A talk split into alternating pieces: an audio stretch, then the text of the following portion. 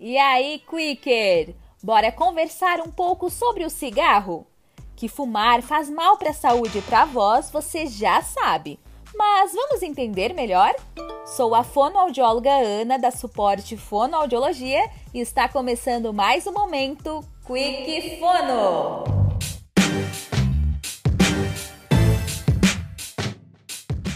As substâncias químicas e tóxicas presentes no cigarro podem causar doenças graves. E a fumaça? Já parou para pensar? Vamos entender o que ela faz com a nossa voz.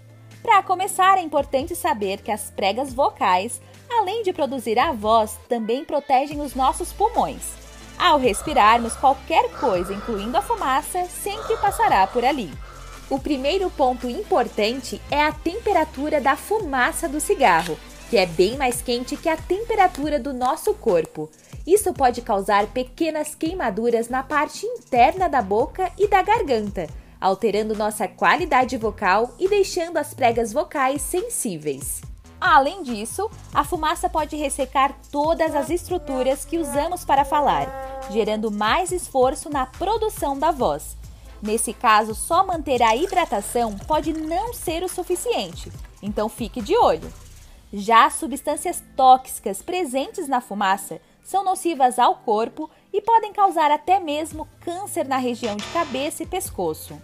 E por que será que nós trouxemos esse assunto aqui hoje? Como profissional da voz, é vital que você conheça e entenda o impacto do cigarro sobre o seu principal instrumento de trabalho, a sua voz. Então, cuide-se e evite esse hábito. Ah, e se você conhece alguém que fuma, já manda esse episódio para ele também. Caso ainda tenha alguma dúvida sobre isso, é só nos chamar.